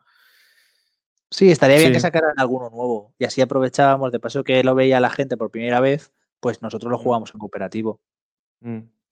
Bueno, cooperativo. Eh, sí, vamos, puntos, vamos. Sí. Vale, pues eh, paso yo un poco a hablar. No sé, eh, ¿a ti te queda algún juego o los has dicho tú todos ya? No, ya está, no, no, sí, sí. Vale.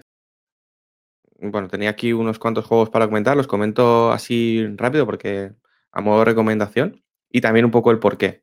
El por qué elijo estos, porque los míos, salvo un par, que era el bloque, un bloque un poco festivo, el resto eran, no son, no se juegan con dos mandos, se juegan con uno, realmente.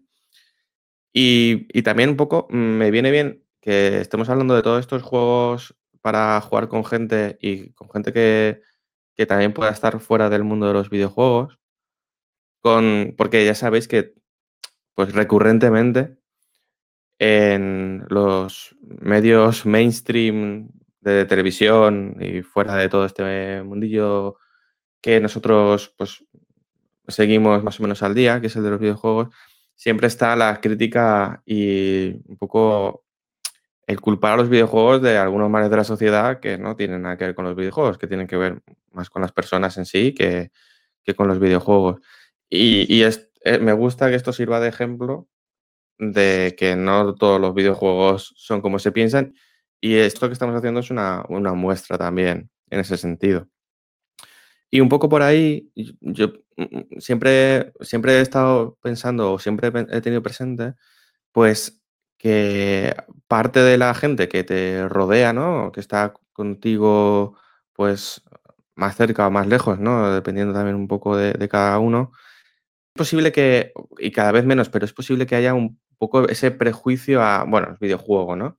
O la típica pareja, ¿no? O, padres que ven a alguien jugando a la consola y ya está con los marcianitos, eh, ya está perdiendo el tiempo o, no, ¿no? y a veces se piensan que, leer una novela o ver una película o ver una serie no es perder el tiempo, pero jugar a los videojuegos sí. Entonces, un poco, en, eh, ya que se blanquea tantas cosas en, la actualidad, pues eh, hablar un poco bien de, todos estos juegos.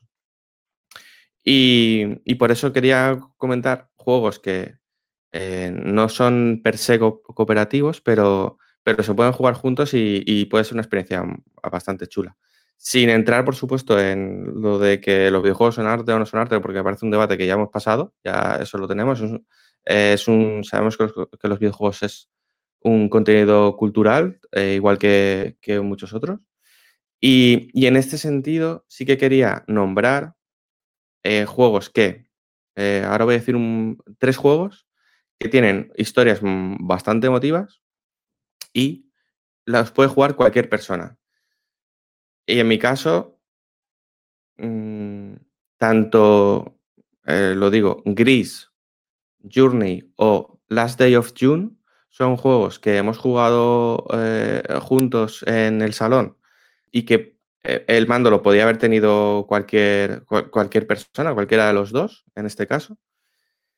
Eh, Gris es una, ya hemos comentado sobre Gris alguna vez, pues es, una, es un plataformas en 2D donde predomina lo bonito que es y la banda sonora tan chula que, que tiene y qué bien integrada está. Y además, pues es un juego cortito, con unas plataformas que cualquier persona mm, lo puede hacer. Y si no, eh, siempre puedes estar, a lo mejor el experto puede estar un poco al lado y ayudar en, pues, en un salto un poco más complicado, ¿no? En, un poco en los niveles finales donde hay ya temas con gravedad y agua y tal, pues eh, echar una mínima ayuda, pero entre dos personas, incluso sin, sin ser videojugadores, se puede, se puede disfrutar muchísimo. Con Journey tuve una experiencia muy bonita que fue mm, decirle a Clara, tienes que jugar a esto. O sea, póntelo. Eh, se lo puse, lo empezó a manejar ella y, sucedió una de estas cosas que, pues eso, que, te flipan, ¿no? Y es que consiguió encontrar a, un compañero de viaje en, en, este Journey que le ayudó muchísimo. O sea, eh, había algunos saltos que para ella podían ser difíciles por, el tema de que no tenía suficiente, eh, pues e, el lazo este suficientemente grande porque no había cogido coleccionables por el camino y tal y cual. Y había una persona que de hecho tenía el traje blanco que luego vi que es que era un máster eh, básicamente en el, en el juego y le ayudó permanentemente a llegar al final y bueno, ahí, ahí la tuve, entre 3 y 4 horas sin parpadear y flipando, ¿no? Con, con, Journey. Eh, fue espectacular. Y Last Day of June es un juego que este ya es menos conocido.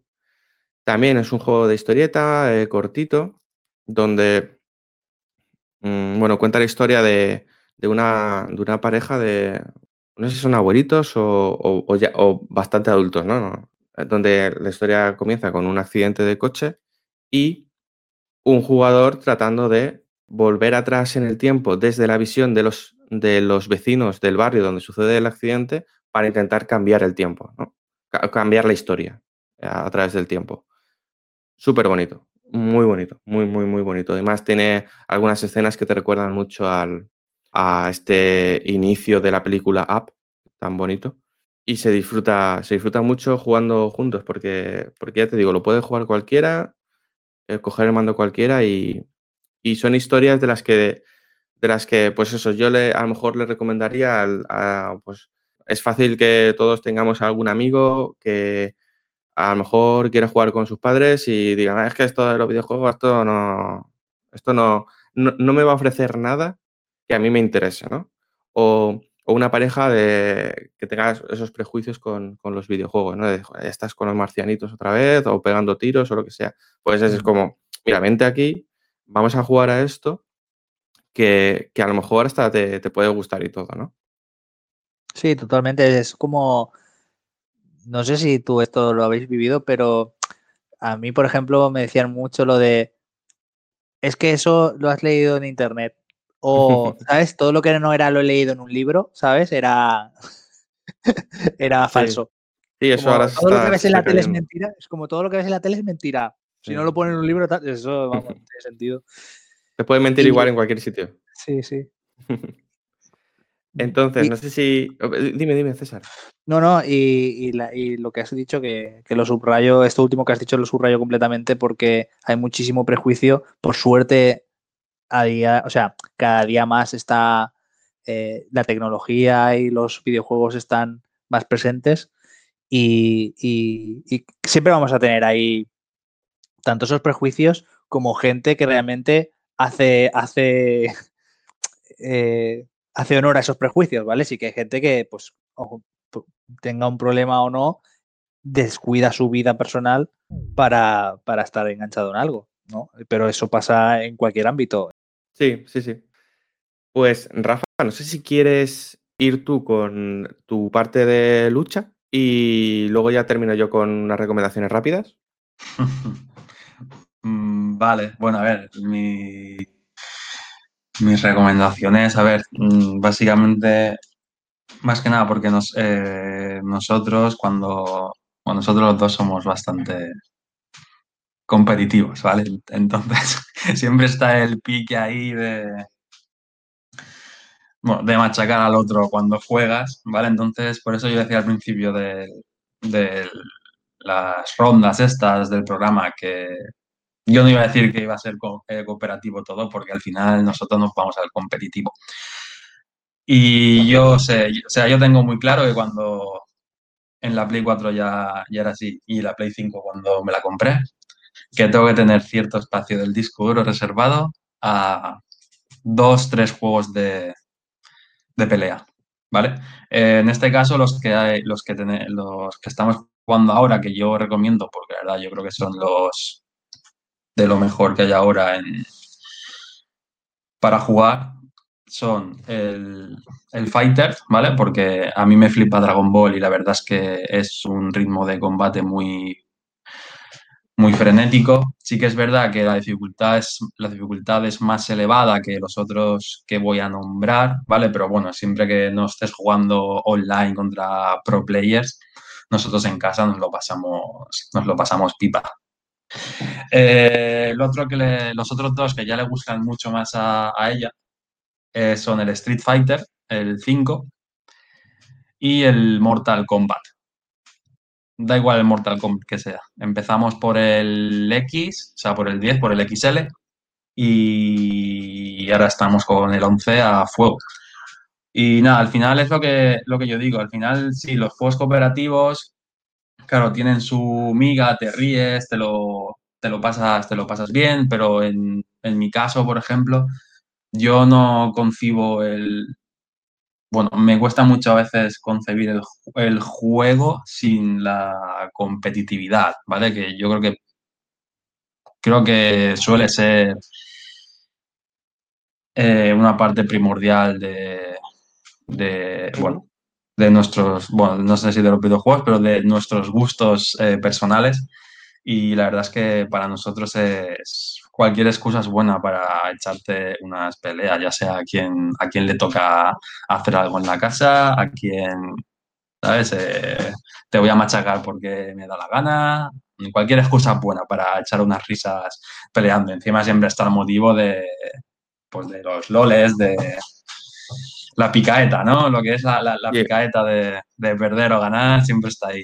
Y siempre quieres más y más. Me encanta que, que menciones competitivo y, si, y lo podamos asociar a algo positivo, que la gente cuando escucha ese concepto siempre es como negativo, ¿no? Y no, no, no, puede ser competitivo, disfrutar más compitiendo, es decir, pasándotelo mejor siempre que estés compitiendo sanamente y como tú dices, pues para echarte unas risas al final. Claro, sí, sí, el, es, es el, competitivo siempre, siempre que estés fuera del, del online, o sea, pero yo creo que en cualquier juego va a ser mucho más sano.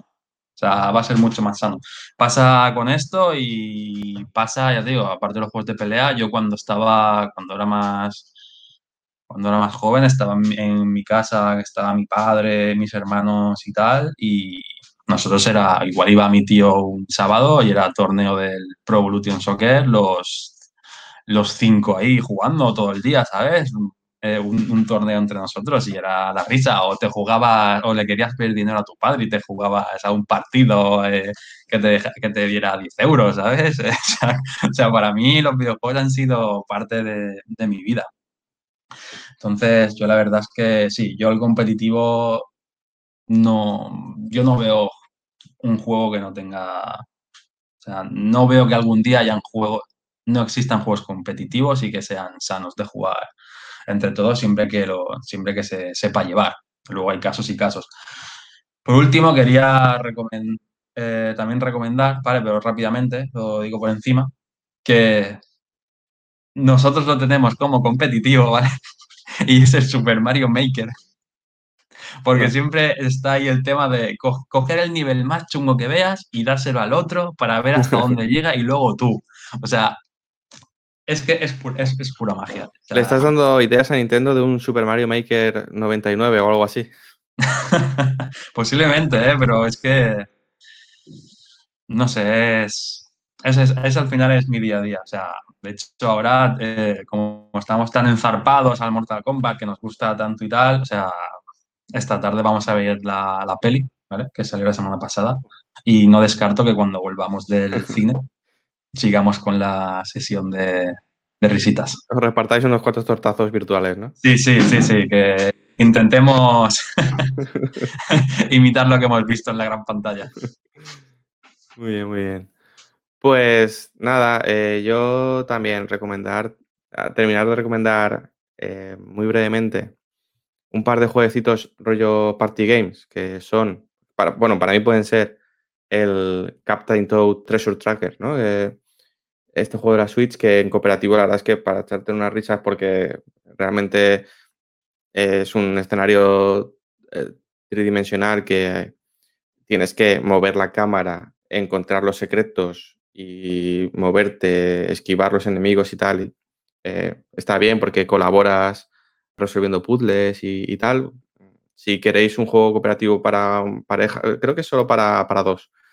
Eh, buscar algún gameplay y, veis si os, si, os, si os o no. Si os puede acabar de, cuadrar o no. Y, también está el. No sé si conocéis el juego Keep Talking and Nobody Explodes. Pero es un juego de, en el que hay que desactivar una bomba. Uno es el artificiero. Y los, de, eh, los demás, que pueden ser entre una persona y todas las que se quieran, tienen un manual de instrucciones donde no ven lo que está viendo el artificiero y le tienen y eh, según lo que le está diciendo la persona que está desactivando la bomba, ellos van a, ese manual y le dicen qué es lo que tiene que hacer, ¿no? Pues eh, si hay unos cables que cuál tiene que cortar, si hay un circuito cuál tiene que unir, si hay un botón en qué momento lo tiene que pulsar. Y, es muy, muy, muy, muy, muy divertido. Keep Talking and Nova Explodes. Os lo recomiendo.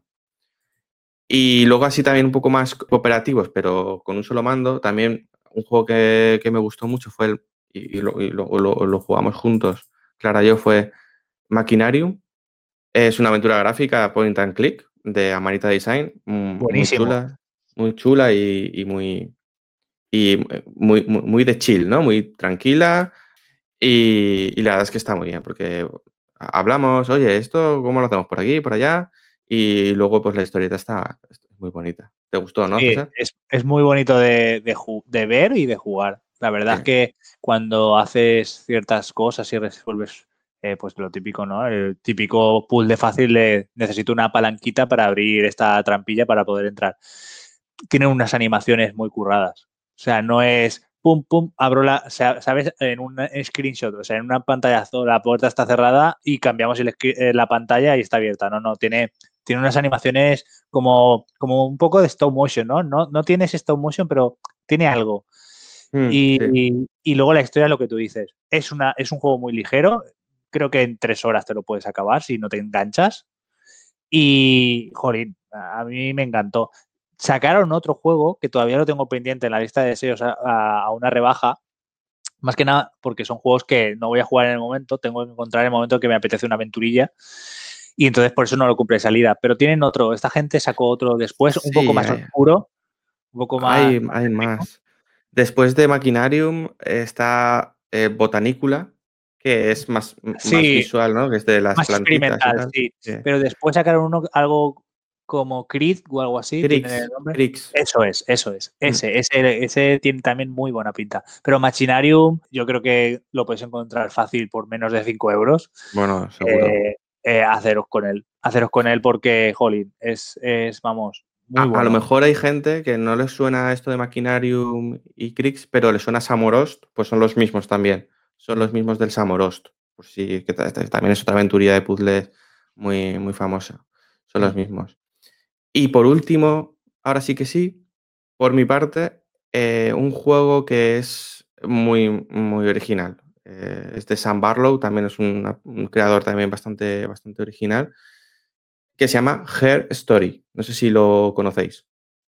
Yo lo sé porque, porque hiciste el análisis, ¿no? ¿Hice análisis de Her Story? Ah, lo mencioné en, el, en los juegos de la generación, ¿no? Vamos, lo conozco por ti.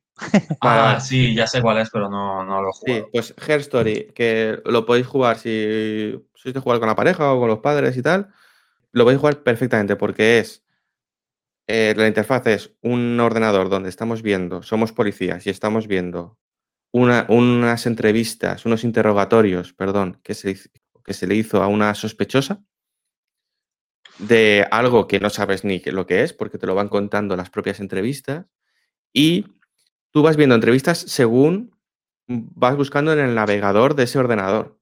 Tú eh, tienes eh, la aplicación de los vídeos y tú pones, pues, sangre, ¿no?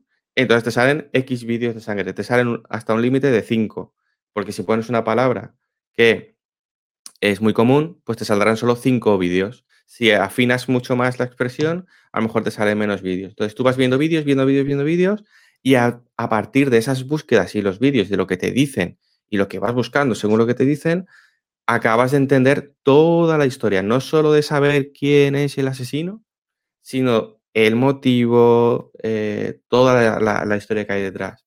Y, es un juego, pues ya os digo, en compañía se juega muy bien porque tenéis las teorías, pues busca esto, pues busca lo otro. Eh, eh, totalmente, totalmente recomendado. Sam Barlow sacó después un juego que se llama Telling Lies, que estoy esperando poder sacar un, un par de ratos o tres para jugarlos con Clara. ¿Está todo en inglés? Muy, muy buena pregunta. Está en inglés originalmente, pero si lo juegas en Steam, bueno, este, eh, Story está solo en Steam, creo. Si lo juegas en Steam, eh, creo que la comunidad ha hecho una traducción muy buena, ¿eh? Muy buena porque no solo traduce lo que se está diciendo, sino que traduce también la interfaz. Ah. O sea que hay, hay una traducción muy buena. Vamos, han tocado el código del juego, entonces, si han cambiado los textos de la interfaz, han tenido que hacer un diseño gráfico eh, también. Exacto, típico, típico parche mm. eh, que te que tiene sus instrucciones para instalar, vamos. Sí, sí, eh, claro, claro. Es que si toca texturas, mm. claro. Pues no sé, yo creo que hemos hablado de. Sí que tienes razón, César, hemos hablado de 20.000 juegos. Sí, sí. Lo que no sé es cómo poner la lista cómo etiquetar también el programa. ¿Será un especial? Sí, sí, sí, la verdad es que no sé muy bien cómo, cómo ponerlo. Si pediros que me paséis la lista de lo que habéis hablado vosotros, por si se me escapa alguno en, la edición después. Entonces, nada, eh, espero, yo creo que esto está guay, ¿no? Espero que a la gente le guste mm. que, saquemos juego, juego, juego, juego, ¿no? Eh, y recomendaciones y que, no sé si, será peor porque querrán jugar a más juegos y no, y no podrán, pero, sí. pero bueno, ahí está. Pero bueno, que lo de la lista tampoco complicarse. Sección especial o bloque especial, juegos cooperativos, y ya está, porque hemos dicho demasiados. Sí, sí. Sí, yo me, parece muy, buena idea, muy buena idea. Pues nada, vamos a pasar a la despedida ya.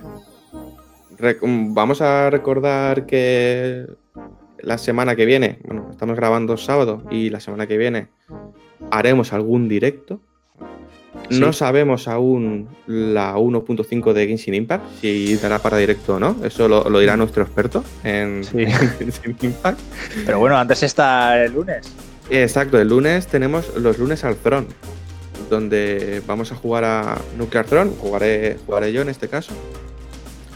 Y donde, bueno, pues animo a todo aquel que, le llame la atención que se pase porque es un juego, la verdad es que muy, muy, muy divertido, un rock elite, que ya comentamos en, el programa donde hablamos de, rock, likes. Mm. Y aunque no sepáis de qué va el juego, pues yo iré explicando la teoría básica. Yo la teoría básica me la sé muy bien. Lo que no tengo es la práctica básica. Entonces es lo que espero conseguir con los, con los directos. Y si hay alguien que es licenciado en Nuclear Throne, también que se pase porque me ayudará a mí a, tomar las decisiones que, tenga que tomar en cuanto a mutaciones, coronas y demás. Tenemos unos objetivos ahora muy, muy facilitos que es llegar pues al segundo jefe, pasarlo y desbloquear a lo mejor tres o cuatro personajes más, que es conforme avanzas en mundos.